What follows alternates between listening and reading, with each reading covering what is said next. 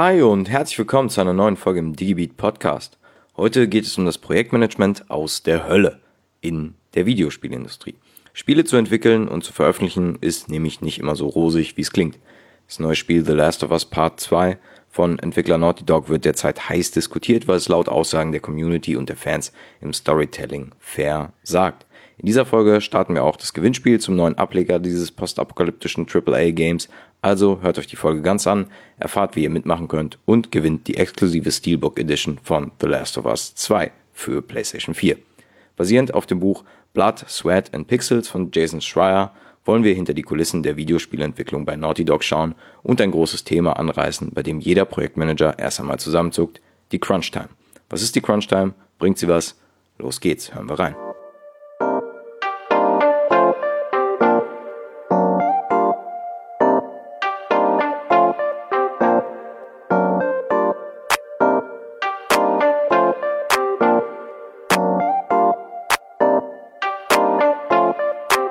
Firma Naughty Dog wird wahrscheinlich nicht vielen bekannt sein, die nicht gerade in dieser Gaming-Welt zu Hause sind. Die Spiele, die Naughty Dog aber entwickelt hat, dürften auch den Nicht-Gamern etwas sagen. Das Entwicklerstudio wurde 1986 von den Kumpels Andy Gavin und Jason Rubin gegründet, damals noch unter dem Namen Jam Software. Sie entwickelten zwei Spiele für den Apple II, ehe sie dann 1989 Keith the Thief entwickelten, welches dann von Electronic Arts gepublished wurde. In diesem Zuge änderten sie den Unternehmensnamen in Naughty Dog. Nachdem sie Rings of Power für den Sega Mega Drive entwickelten, trennten sich die Wege der beiden Gründer. Andy Gavin startete sein Studium am MIT und Jason Rubin zog nach Newport Beach. Das Unternehmen ging hm, bankrott. Sie fanden dann 1993 wieder zusammen und unterschrieben mit Universal für insgesamt drei Projekte. Eines davon Crash Bandicoot, der Durchbruch für das Unternehmen. Neben Crash Bandicoot, bei dem der Charakter Crash zum inoffiziellen Maskottchen für PlayStation avancierte, entwickelten sie auch die Reihe Jack and Dexter. Sie wurden dann schließlich im Jahre 2001 von PlayStation gekauft. Am 19. Juni 2020 erschien das neueste bzw. aktuellste Spiel des Studios, The Last of Us Part 2. Jetzt habe ich schon anfangs in der Folge erwähnt, dass wir uns mit der Crunch Time beschäftigen. Diese Crunch Time ist vor allem durch die Uncharted-Reihe bei Naughty Dog ins Gespräch gekommen. Deswegen gehen wir auch auf die Crunch Time bei der Entwicklung von Uncharted 4 ein. Es gab Gerüchten zufolge auch eine extreme Crunch Time bei der Entwicklung von The Last of Us 2, aber die lassen wir jetzt mal außen vor. Und Jetzt habe ich schon circa zehnmal Crunch Time erwähnt, ohne genau zu erklären, was es ist. Also gehen wir erstmal zur Definition der Crunch Time. Die Crunch Time ist ein Instrument in der Videospielentwicklung, die genutzt wird, sobald klar ist, dass gewisse Meilensteine und oder Ziele nicht mit dem normalen Einsatz erreicht werden können. Geprägt durch die jüngere Generation der Entwickler, die keine Zeit für Familie aufwenden mussten, weil sie keinen Partner und oder Kinder hatten und sich eben auf das konzentrieren wollten, was sie tun. Die Crunch Time beschreibt eigentlich Überstunden, die für die Zielerreichung notwendig sind. Videospielentwickler sind zum Beispiel in den USA sogenannte Salaried Employees. Sie werden für die Erbringung der Leistung bezahlt und werden eben nicht stündlich abgerechnet. Dadurch unterliegen sie in den Vereinigten Staaten auch keiner Regelung, die für Überstunden Extrazahlungen oder ähnliches locker macht. Die meisten Studios und Publisher stellen ihren Entwicklern dann zum Beispiel Crunch Meals zur Verfügung, lassen Pizza und andere Sachen ins Büro liefern, um es den Entwicklern wenigstens gemütlich und angenehmer zu machen.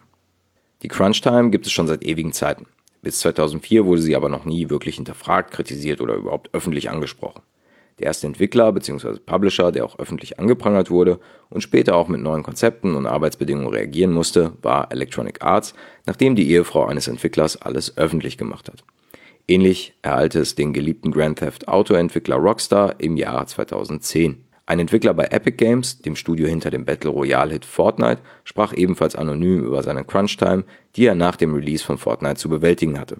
Er sagte, dass es 70 bis 100 Stunden Wochen zu bewältigen gab. Bei einer 7-Tage-Woche sind das ca. 14 Stunden pro Tag. Da bleibt nicht viel für Freizeit oder Familie. Angeblich wurden diese Entwickler immerhin entschädigt in Form von bezahlten Überstunden. Diese Crunch-Time ist also ein Mittel, um Games nach Plan zu entwickeln und zu releasen. Ein Garant für den Erfolg eines Spiels ist es aber nicht. Sonic the Hedgehog aus 2006 und Overkill's The Walking Dead wurden laut Berichten auch alle durch Crunch-Time fertiggestellt. Der Erfolg ist bei diesen Games aber im Vergleich zu den anderen AAA-Titeln wie Red Dead Redemption 2 und der Uncharted-Reihe eben ausgeblieben. Die Entwicklung der Uncharted-Reihe nahm ihren Anfang für die PlayStation 3. Jetzt, wo Naughty Dog zu PlayStation bzw. Sony gehörte, konnte und wollte man sich mehr trauen als in den Spielen, die man zuvor entwickelt hat. Naughty Dog startet die Entwicklung eines Indiana Jones ähnlichen Spiels, in dem man den Charakter Nathan Drake spielt, der hinter Schätzen auf der ganzen Welt her ist und dabei Rätsel löst und Feinde besiegt. Jede neue Geschichte und in diesem Fall intellektuelle Erzählweise stellt jeden Entwickler vor neuen Herausforderungen. Mal abgesehen davon, dass die Technologie, die in der PS3 benutzt wurde, nicht wirklich dem Bekannten glich. Die Entwicklung für Spiele für diese Konsolengeneration war somit auch noch eine zusätzliche Herausforderung, die es erst zu verstehen und anschließend zu meistern galt. Dazu auch noch die ehemaligen Hollywood-Mitarbeiter, die filmische Expertise aufweisen konnten, aber eben noch nie an einem Videospiel gearbeitet haben. Einer, der maßgeblich an der Entwicklung und dem Storytelling von Uncharted einbezogen wurde, war Neil Druckmann. Er steht derzeit auch extrem unter Beschuss auf allen gängigen Social-Media-Plattformen, weil er laut Fans und Community die Story von The Last of Us im Sequel zerstört haben soll. Wieso das so ist, könnt ihr selbst erfahren, indem ihr einfach beim Gewinnspiel mitmacht und euch dadurch eure eigene Version von The Last of Us Part 2 gewinnen könnt. Was ihr dafür tun müsst, erfahrt ihr dann am Ende der Folge. Neil Druckmann, der als Praktikant in der Entwicklung bei Naughty Dog angefangen hatte, brachte viele Ideen in das Projekt mit ein und wollte ein Spiel entwickeln, das von den Menschen geliebt und vor allem gespielt wird. Bis zum dritten Teil hat er an Uncharted gearbeitet, bis er dann mit seinem Partner aus dieser Reihe Bruce Straley den Co-Director-Part für The Last of Us übernehmen durfte. Es sollte düsterer und verstörender, real postapokalyptischer werden. Als das Spiel schließlich released wurde, war es das erfolgreichste Spiel, das Naughty Dog jemals veröffentlicht hatte. Während der Entwicklung von The Last of Us wurde im Hintergrund 2011 bis 2014 mit einem kleinen Team aus Entwicklern Uncharted 4 entwickelt. In Uncharted 4 sollte alles anders werden, man wollte Fahrzeuge einfügen, man wollte aus dem schießwütigen Nathan Drake einen Charakter machen, der in der ersten Hälfte des Spiels nicht einmal zur Waffe greifen soll. Aber es kam wie es kommen musste, Uncharted 4 hatte Probleme in der Entwicklung.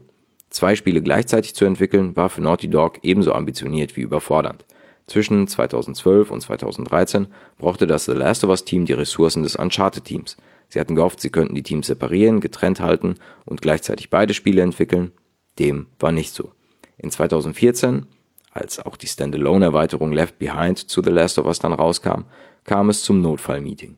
Die Probleme von Uncharted 4 sollten diagnostiziert werden und dann sollte an ihnen gearbeitet werden. Einige sagten, dass The Last of Us schuld sei und eben zu viele Ressourcen gefressen hätte, andere seien davon überzeugt, dass Amy Henning keine Entscheidung treffen konnte.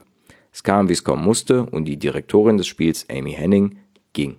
Ihr Creative Partner ging kurz nach ihr, genauso wie die Kollegen, mit denen sie eng zusammengearbeitet hatte. Die Gaming-Webseite IGN schrieb damals, dass Neil Druckmann und Bruce Straley dafür gesorgt hätten, dass Amy Henning gehen soll. Die Probleme mit Uncharted 4 wurden also größer und bezogen jetzt auch noch die Presse mit ein.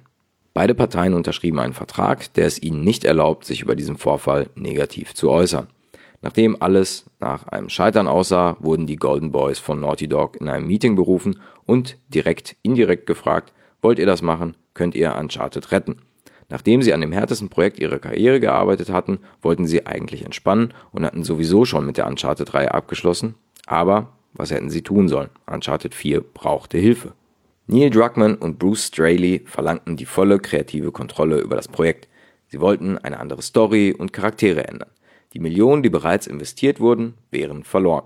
Die Naughty Dog-Bosse stimmten ein und es ging los. Eine zweistündige Präsentation sollte die Entwickler und das Team auf das vorbereiten, was kommt, die Vision von Uncharted 4. Diese Vision wurde auch auf der E3 2014 präsentiert. Der Hype um das Naughty Dog-Spiel wurde immer gewaltiger. Zur PSX 2014, also dem PlayStation Fan Event, wollte man die erste Gameplay-Demo zeigen. An dem Punkt war dann aber klar, dass es zeitlich nicht funktionieren würde. Der Release des Spiels wurde auf März 2016 verschoben. Neben der Tatsache, dass nun klar war, dass sowohl Druckmann als auch Straley den gesamten Entwicklungszyklus begleiten werden, wurde auch deutlich, dass der unorthodoxe Management-Style zu Problemen führen könnte. In der Videospielindustrie gibt es meistens einen Single-Lead, also den Director, der bei kreativen Differenzen oder neuen Ideen die Entscheidungshoheit übernimmt. In dieser Entwicklung mussten sich die beiden Co-Direktoren aber ergänzen. Sie verloren zum Beispiel viel Zeit, als sie beide ohne miteinander zu sprechen verschiedene Szenen entwickelten, die sich komplett voneinander unterschieden. Sie verloren dadurch mehrere Wochen an Fortschritt und Tempo. Auch wenn Naughty Dog selbst sagt, dass sie nie irgendwelche Arbeitszeiten vorgegeben hätten und immer an ihre Kernarbeitszeiten gehalten haben, gab es dennoch Entwickler, die bis in die Abendstunde Levels fertigstellen wollten. Jeder Naughty Dog-Mitarbeiter weiß, dass das Unternehmen einen gewissen Anspruch an Qualität hat und diesen versucht jeder Entwickler für sich in jedes Projekt einzubringen. Die Herausforderung bei der Entwicklung von Spielen ist, dass es keine Blaupausen gibt. Die kreativen Leistungen, die in Spiele gesteckt werden, sind nicht messbar. Ebenso wie der Spielspaß. Ein neues Spiel, auch wenn es schon der vierte Teil einer Geschichte ist, ist immer etwas Neues und nicht Planbares. Man kann ein Spiel, das Spaß macht, geliebt wird und vielleicht gleichzeitig zum besten Spiel des Jahres gekürt werden soll, nicht planen. Ein Videospielentwickler möchte aber meistens genau das erreichen. Neil Druckmann antwortet auf die Frage, wie man es schafft, ohne Crunchtime, also ohne Überstunden und mit einem detaillierten Plan ein Spiel zu entwickeln, versuche nicht das Game of the Year zu entwickeln. Die Crunchtime ist ein Problem, das bei kreativen Köpfen, die etwas Großartiges leisten wollen, zu tragen kommt. Vielen der Mitarbeiter bei Naughty Dog wurde gesagt, sie sollen bitte nach 19 Uhr nach Hause gehen. Die wenigsten taten das, weil sie dieses verfluchte Level noch fertig bekommen wollten. Das kennen wir. Als Gamer haben wir auch schon Stunden verbracht, um dieses eine Level zu schaffen und haben uns bis in die Morgenstunden damit beschäftigt, unser gesetztes Ziel zu erreichen. Der Crunch, den Naughty Dog in der finalen Phase durchgemacht hat, sei der schlimmste gewesen, den sie je erlebt haben, sagt die Lead-Designerin Emilia Schatz. Einige Entwickler tweeteten, dass sie 15 Kilo zugenommen hätten in der Phase. Es war wohl eine sehr ungesunde Crunch-Time, nicht nur für den Körper. Viele glaubten nicht mehr an das Spiel und schon gar nicht, dass sie es rechtzeitig ausliefern könnten. Am Ende erschien es dann schließlich doch alle Mitarbeiter von Entwickler bis zu Designer waren glücklich, erleichtert und euphorisch, dass das Spiel, an dem sie so hart gearbeitet haben, schlussendlich so ein großer Erfolg wurde. Die Crunchtime war beendet und hat rückblickend jedem Entwickler das gebracht, was er sich erhofft hat, ein Game of the Year zu entwickeln, das den Menschen Spaß bereitet. Die Crunchtime ist sicherlich arbeitsrechtlich schwierig zu beurteilen. Wir kennen das Problem. Wir haben ein Projekt vor uns, privat oder beruflich, und wir wollen das Ziel unbedingt erreichen und geben alles für dieses Ziel. Häufig ist es nicht gesund, das ist uns dann auch meistens bewusst und trotzdem machen wir es, weil wir das Ziel erreichen wollen. Nennt man das ungesunden Ehrgeiz? Ich weiß es nicht und ich möchte das auch gar nicht bewerten. Ich kenne es von mir, wenn ich mir etwas bewusst vorgenommen habe, dann gebe ich alles, um das zu erreichen. Auch in der Qualität, in der es meinen Ansprüchen nicht nur genügt, sondern sie auch gleichzeitig übertrifft. Wie sieht das Ganze bei euch aus? Wie empfindet ihr die Crunch Time? Habt ihr auch Crunch Time Projekte? Macht gleichzeitig bei unserem Gewinnspiel mit indem ihr diese Folge über Spotify oder Apple Podcasts hört, auf Facebook oder Instagram teilt und den Digibeat Podcast Account in eurem Post markiert. Oder kommentiert einfach unter dem jeweiligen Facebook oder Instagram Post zu dieser Folge mit euren Gedanken zur Crunchtime. Jeder Teilnehmer hat die Chance am Gewinnspiel zu Naughty Dogs aktuellem Spiel für die PlayStation 4 The Last of Us Part 2 teilzunehmen. Der Gewinner wird am 10.07.2020 ausgelost, von uns dann über Facebook oder Instagram benachrichtigt und muss damit natürlich auch einverstanden sein, eine Kopie seines Ausweises an uns zu versenden, weil das Spiel eben eine FSK 18 Einstufung hat. Es werden übrigens keine Daten gesammelt. Bis dahin wünsche ich euch viel Glück und bleibt digital. Ciao.